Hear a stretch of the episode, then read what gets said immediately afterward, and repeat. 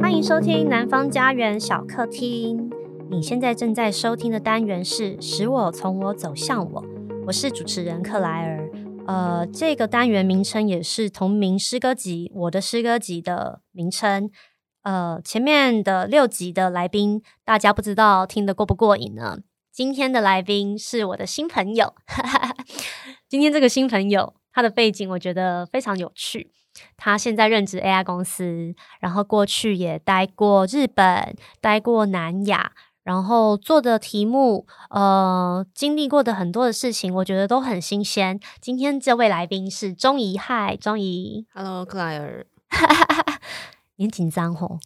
没有，因为上次录完，听说有气音跟爆音，我现在尽量禅定在椅子上面，不要乱动。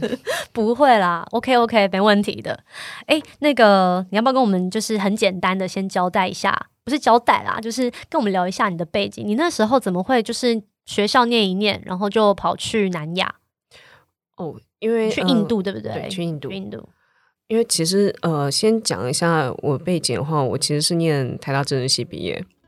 然后呢，可是台大政治系其实台大政治系它就是一个什么东西都学，然后可是呢也没有一个，除非打算进入蓝色公司或绿色公司，否则的话并没有一个非常明确、理所当然出路的系所。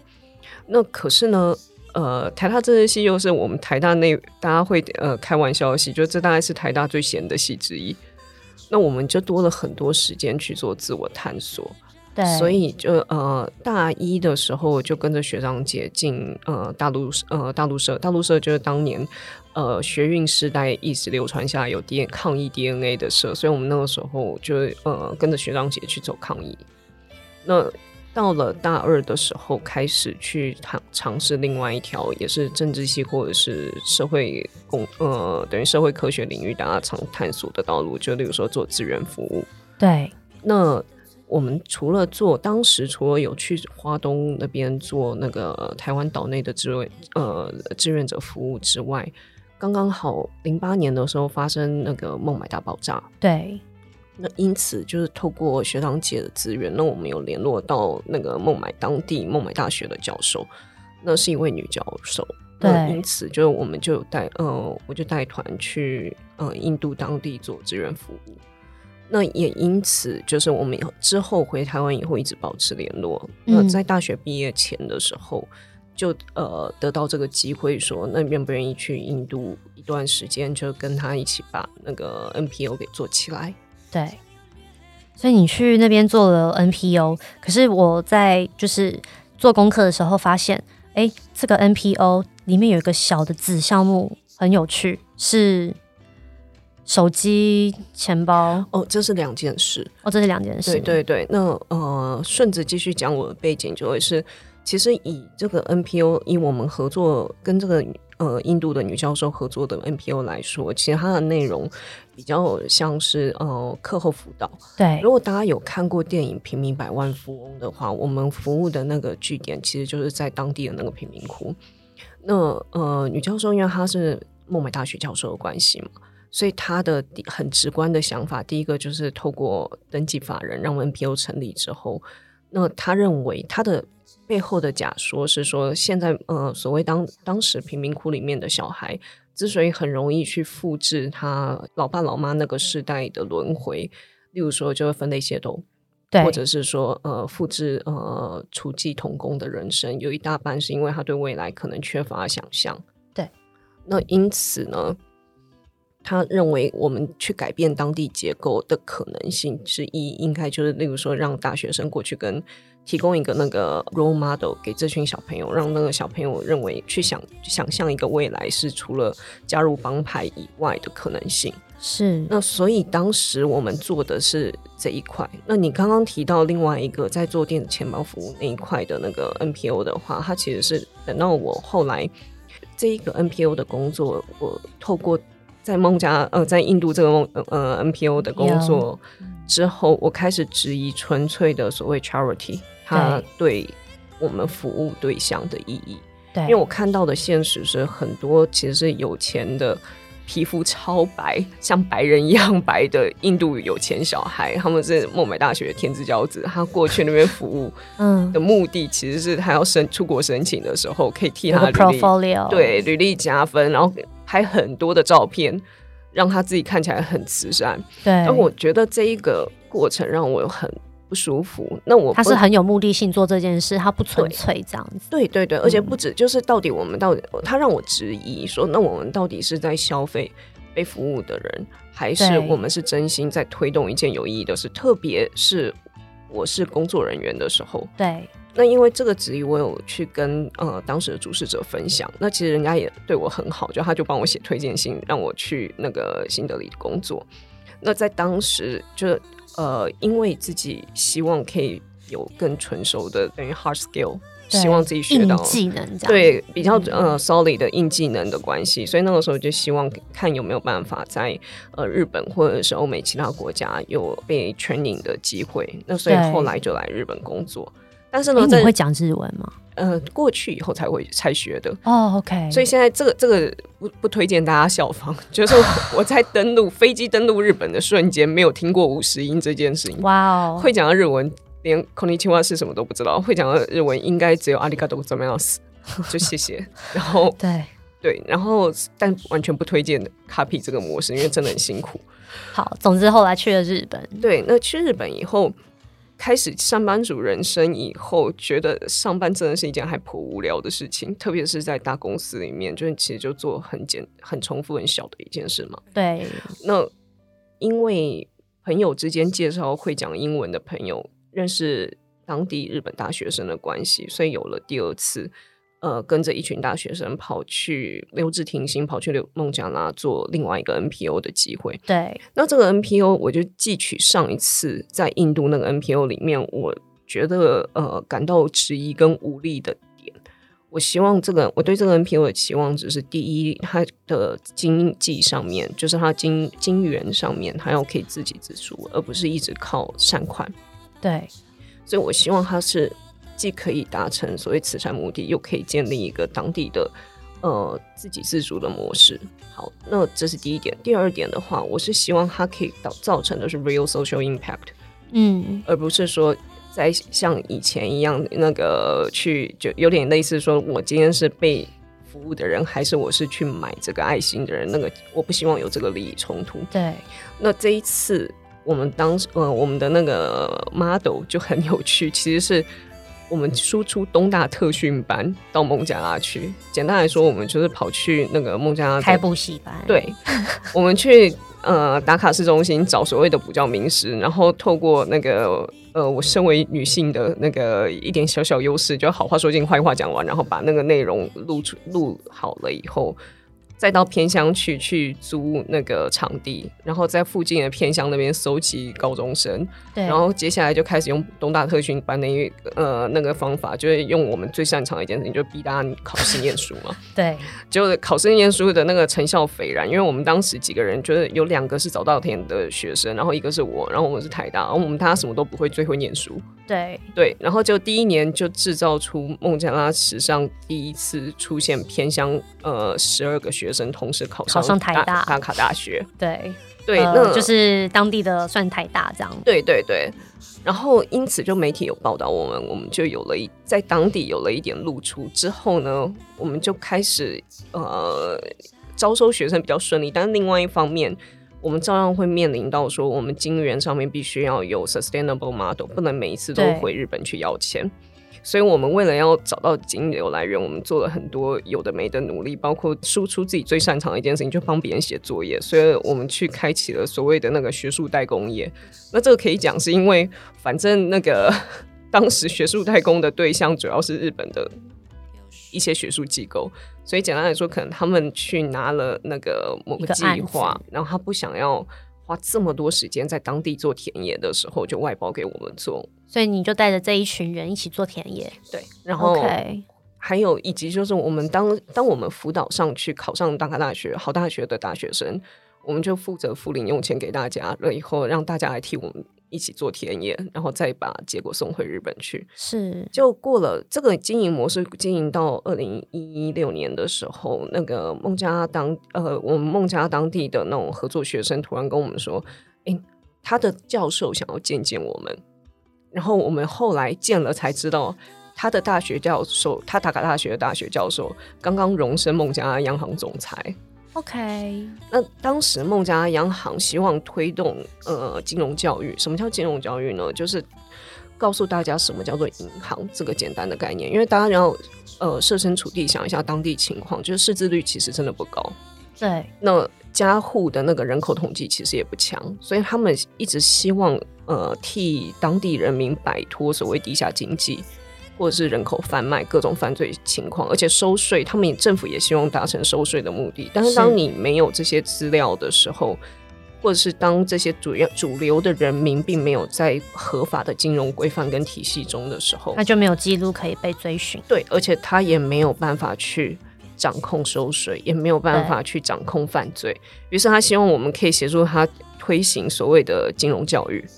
那我们就跟呃当地呃央行指底下的承揽银行合作了一年多之后呢，那承揽银行的那个行长有一天来找我说：“钟颖，你们你在日本是在那个顾问公司跟高科技业上班，能不能替我想想有没有方式是让不识字的人可以开户？”对，那例如说，他就给我一个例子，是当时发生在肯亚的那个手机钱包。Vodafone 跟那个 Mastercard 合作，在手机钱呃，把手机的门号直接变成一个钱包的概念。对，他说，如果我今天让 Feature Phone 就是最传统的那种 Nokia 型手机，我让这种 Feature Phone 的一个门号等同于一个银行账号，那这样人民只要识得阿拉伯数字，他就可以开户。是的话，是不是可以降低不识字的人因为不识字，所以不没有办法填写个人资料的开户门槛。对，那也因为这个专案的关系，所以后来我就辞职，然后跑去孟加拉，开始去跟他一起爬书这个议题。然后爬书完毕这个议题之后，那这个案子再被我带回日本去，就是再把它部分发包回一间顾问公司。对，那我也加入了那间顾问公司做员工。是，哦，好，那。当时的这个案子，其实后来也帮助了很多当地的，因为这个其实这个呃，这个功手机钱包功能，其实现在还在 run 嘛，对不对？对。对那呃，这个是不是到后来其实帮助了很多当地的妇女们，她们可以有一些经济上的呃，不管是自主也好，或者是安排自己人生，或者是有一些什么样的新的计划也好。其实这个对你讲的没错，只是这个它不是这个，其实它有点像是。因果，嗯，它的有一点导因为果，对，对对对，就是我们一开始在设计的时候，因为我个人个性加上那个、呃、经验使然，就是我很喜欢做，我很喜欢，而且我也非常认同说，你在开始设计一个新的服务之前，一定要先做好所谓使用者研究。那我把这一套我在日本学习的技能，就是放到当地去做。呃，所以在我们开启合作跟设计这个服务之前，我们就先做了很多家户的访谈。对，那我们发现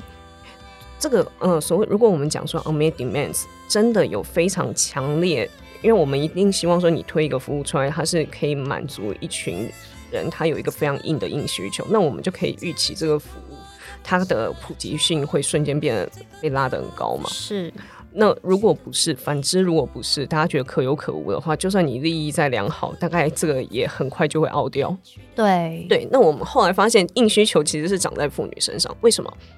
因为当地的妇女很呃，特别是偏乡，偏乡很多妇女她根本不识字。那他们跟呃，例如说，他们跟他们的先生，如果同时在一个农场里面工作。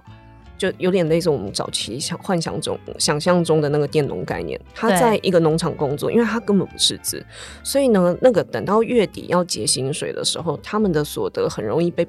跟先生的所得一起被并入计算了以后，钱是给先生领走的。所以我我印象很深，有几个情况是，呃，你去访问那一种妈妈，他们对于未来的想象是没有，他他对未来是不敢想象的，那个感觉是说。因为他对他的人生没有主控权，然后他明明付出了劳动，他付出了时间体力，可是他从头到尾不知道他劳动等同对价的呃贡献到底是什么，他也没东西可以去，他没有力量去 control 他自己，甚至没有力量去规划他自己的未来，甚至一个家的未来。所以你就看到那个妈妈，她每天都很忙，可是很卑微。然后她可能通过跟我们聊天的时候，就会谈到说。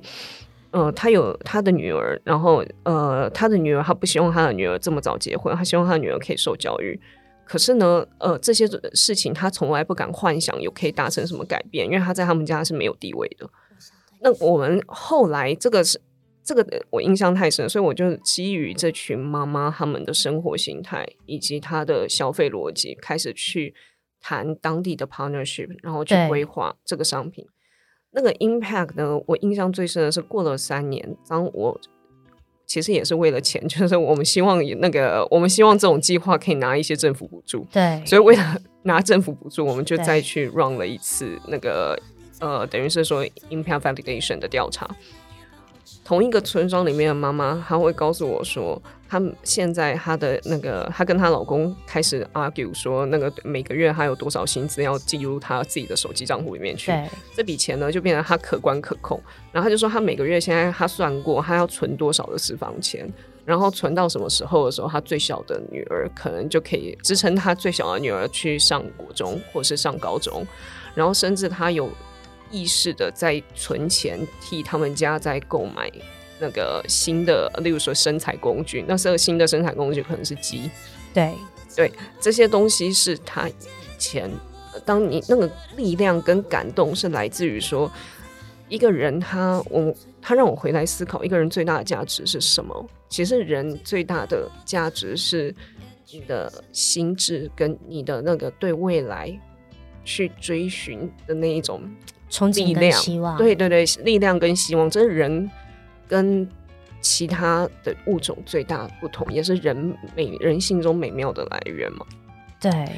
以前当他对他的未来是完全没有力量的时候的那个暗淡，跟就算只有这么小的一点点，他开始掌握他的力量，然后掌握他的人生，去开始有那个意识的去追寻所谓他的未来的时候，那个。感动是非常巨大的，是对。那每当后来，每当我的人生陷，我们也是人，我也会有情绪。每当我人生陷入情绪低潮的时候，这个画面会是我不断，呃，像宝库一样会提炼出来去想的。因为我觉我很感谢那个经历，因为那个经历，我觉得他，呃，那他用他的，他用他。呃，这一群妇女，她们用她自己的行动，然后给了一点，可能只有一点点的改变，可是她给了我们旁边在看的人很大很大的力量。对，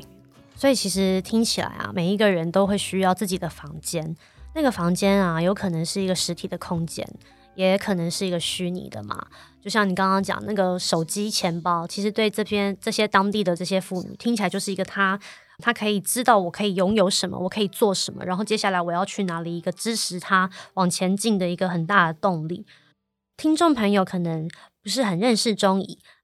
呃，钟怡他在换日线，因为他之前的一些工作经历。呃，在不同的国家生活工作过，所以换日线有一个他的专栏。那我看了一些他的作品，我非常的喜欢。他是用他在不同产业的经验，然后他在不同国家、不同文化，呃，去观察当地的生活方式以及文化背景，写下来一种很像虚拟虚实整合的小说。因为里面也有你的一些观点，包含你身边认识你的朋友嘛，然后还有你说，呃，你很喜欢读历史书，你也会。用历史人物的那个角度，古今对照，然后再来看看我们现在身处的这个社会是一个什么样的社会。那想请你再跟我们就是多谈谈，你都看了哪些书？你你的那个观点是怎么来的？因为那个你的作品看起来都好像是虚构的小说，可是它是真实发生的，因为里面所有发生的事件都是你可以在网络上查到的真实的新闻事件，那些所有的人也都是真实的人。你都看的是哪些书？那影响你最深的是什么样的书籍或者是作家？呃，我喜欢看历史，而且我特别喜欢看战争史。那呃，我我先说为什么我喜欢看历史跟战争史。那因为我的工作，刚刚提到我的工作，其实我的工作很像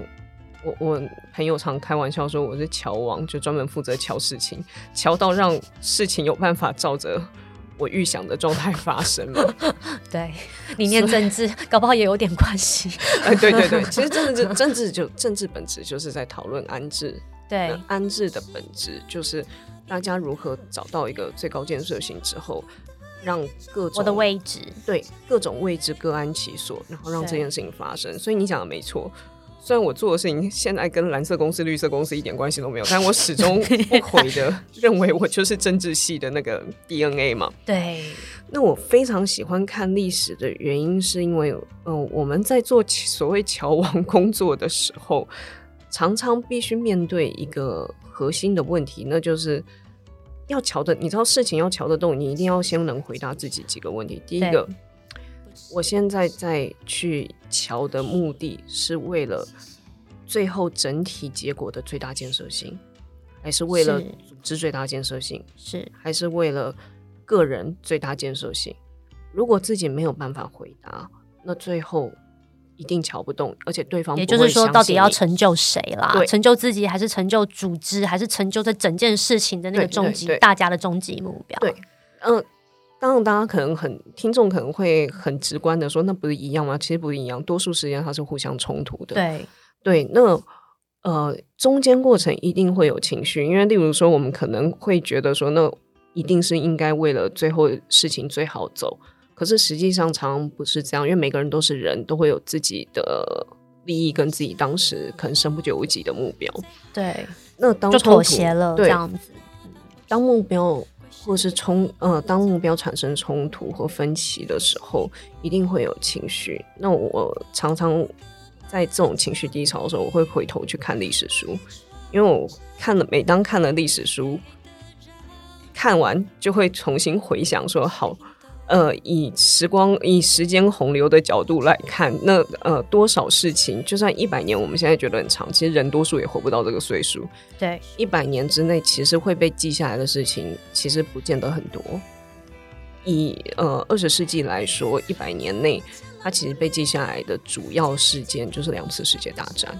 很多。比较细节的，甚至冷战，其实我们讲坦白话，除非我们真的是人文背景的人，会去去看冷战的 detail，否则的话，整个冷战你长达大概是那个三四十年的时间，真的有被记下来的事事情，其实没有到那么多。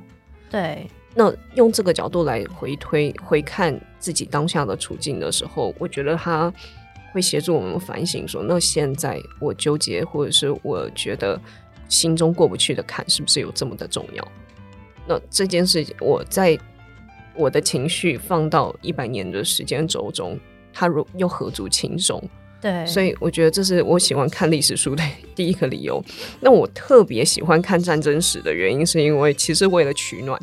因为在乔王的人生当中，其实最常面对的，就像刚刚提到的是利益冲突，是战争。每当战战争很残酷，可是每当战争发生，它是最典型的两三群。立场相对的人，他要去，他会面临很血淋淋的挣扎，是他有他国家的利益要维护，他有他生死的利益，生死生命的价值，这些都是他的利益。对，或者再对应到他本身自己面对的价值观。举例来说，我常常呃有几段有几段的历史是我常会去看的，例如说像是二战里面。呃，日本有个将军叫三本五十六，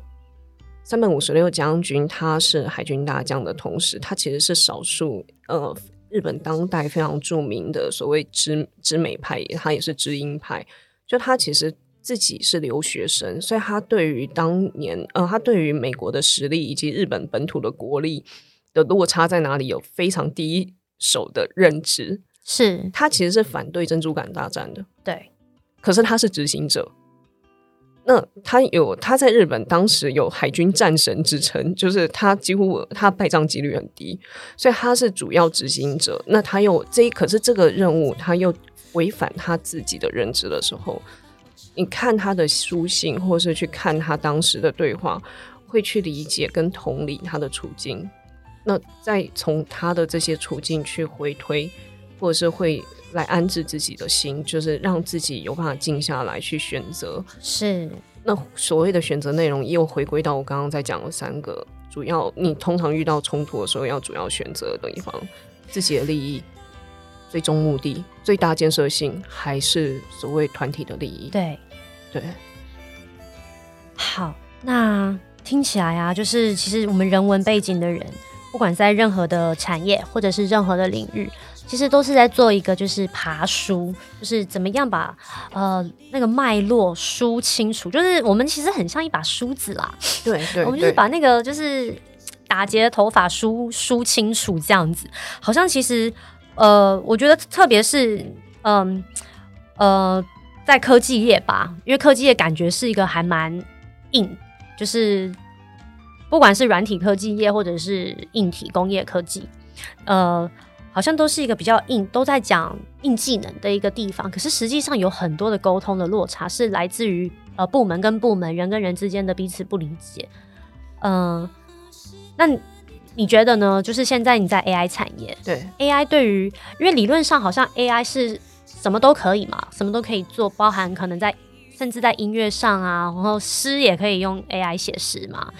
其实是嘛，就是 AI 其实你就是一直喂它资料，然后它慢慢就可以产出。那你现在在 AI 产业，你你觉得呃人文背景的人，其实，在 AI 产业里面是不是可以有更大的发挥性？其实这一段我还蛮推我我还蛮期待克莱尔有一天你可以开一个节目，你自己来讲，因为你自己也是少数人文背景的人，也在科技业待过，曾经曾经嘛，曾经。那那个我觉得这一段其实非常适合被推广，因为先讲一下，就是呃，现在科技业我观察最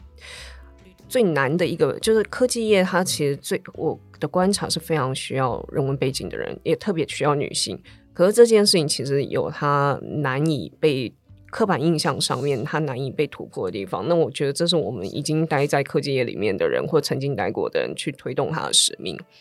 那呃，我先讲一下我们公司在做什么，这样子接下来大家会比较好理解我要讲的东西。那我们公司叫 Beyond-Limits，它是在做呃工业连续制成的建议系统。所以越复杂的工业制成，它用这个建议系统，它的它可以得到的利益会越大。那建议系统它的目的是什么？第一个就是降低所谓人因的疏失，然后第二个是协助人判断。所以我们叫它建议系统，不叫它那个操作系统、作业系统的原因，就是我们不取代，我们很强调不取代人，我们只是降低人因为知识经验不足而造成的判断疏失。对，好。那所以，既然我要达成的目的是这样，所以我的手段上第一件事情是。我必须，无论它套在任何一个工业运用场景上，我必须先非常清楚的能够模拟跟能够同理这一整套工业连续制程它的运作模式，不然我的建议系统没有办法配合工业制程里面的操作人员。对，所以我光是要爬出这所谓的工业制程的，呃。工业制程的步骤这一块本身，它其实是一个非常具备人文田野调查精神的工作。那举例来说，我们公司它呃，我们现在在台湾主推呃，如果大家是听众有人熟悉那个半导体的话，我们现在在主推那个 SMT Root Cause Analysis，简单来说就是半导体最后呃 packaging 的一块。好，那这一块东西，我们为了推它。我自己本人，我是这间公司在台湾的总经理，跟我们的所有工程主管一群人跑去客户端的产线，当过大概两周的一日 呃两周的工人跟女工，因为我要我为了要能够同理操作人员他的作业流程，对，我一定我们一定要自己先学着做一次，对。那还有我们要不但要先同同理流程，只是第一步。第二步是我要超越这个流程，我要去想发想说那可能造成的变因是什么？对，所以我们这一块的发想跟同同第一个同理本身是很人文，我相信大家都没有意见，因为它是一个很人本主义的呃过程。发想的这一块，发想可能变音的这一块呢，其实非常需要想象力。是我真心认为文组背景很适合，是因为其实我们在训练过程中，包括克莱尔是外文系嘛，我们训练过程中其实要读很多文本，文本它其实是会协助我们去做呃议题爬书以及议题的连接、交集、连接的想象，所以这一块呢，其实反而工程师不，工程师非常重要，我一定要说清楚，就是工程师有他专业的价值，可是工程师的特性是他一一个萝卜一个坑。嗯，他很容易就是进入一个议题中去 deep dive，但是其实当我们在爬出逻辑跟脉络的时候，反而文组训练出来的人，他对于全局观也好，或者是对于呃 A B C D 之间彼此的交集连接的那个脉络也好，它因为顺着文本脉络的逻辑走，它会反而有一个更好的思维。嗯，这是我认为文组在这一。个产业中，它不可或缺的原因是，但是回过头来再讲，现在这个产业它的困境，反而是其实它如果仔细看，呃，不是我在讲，就是我们最常出去的时候，就会被客户或者是潜在客户问说，你们有没有竞争对手？我都说没有，但这是事实，因为工业四点零喊了很久，但很难达成的一个关键，其实我刚刚讲的就是现在问题，这个产业的问题之所在，AI 的本质是空的。对，它不是说你很会写 coding 或是很会写 algorithm，它出来，它你你把这个模建好，它就会像产线一样，就是那个把原料 input 进去就会有 output 出来，没有这回事。对，因为你一定是要先定义清楚问题是哪里，你决定你要搜什么资料，这些资料彼此之间的关联性是什么之后，你才去写 algorithm，对，你才会有你预期的 output。也就是说，你必须要先知道说我到底要解决的问题是什么，你才有办法那。呃，有一个解决的那个计划出来，你要有知道问题解决，要解决问题是什么，还有要先想象可能造成的变因是什么，这两个要先想清楚，因为你要先理清可能造成的变因，你才知道你要收什么资料，而不是所有资料一次倒进去的话，你根本没有办法画出那个逻辑，那你怎么这些资料你也不知道那个分析到底合不合理？对，好，可是呢，现在我们台湾可能过去实在是太工工业跟太制造思维导向。以至于我们去跟客户谈，就是常会听到很多很荒谬的那个要求，例如说，呃，我现在也不太确定那个客户端常会说，我现在也不太确定我有没有这个资料啦。但你们就是写一个 model 出来，然后我之后有这个资料的话，我再把它丢进去 run 一 run，就没有这回事啊！因为你本来你就要定义清楚你到底有什么资料，跟这些资料要怎么用啊。这一件事情本身，我觉得为什么这个问题这么显著跟严重，跟所谓工业化 AI 这么难推，有一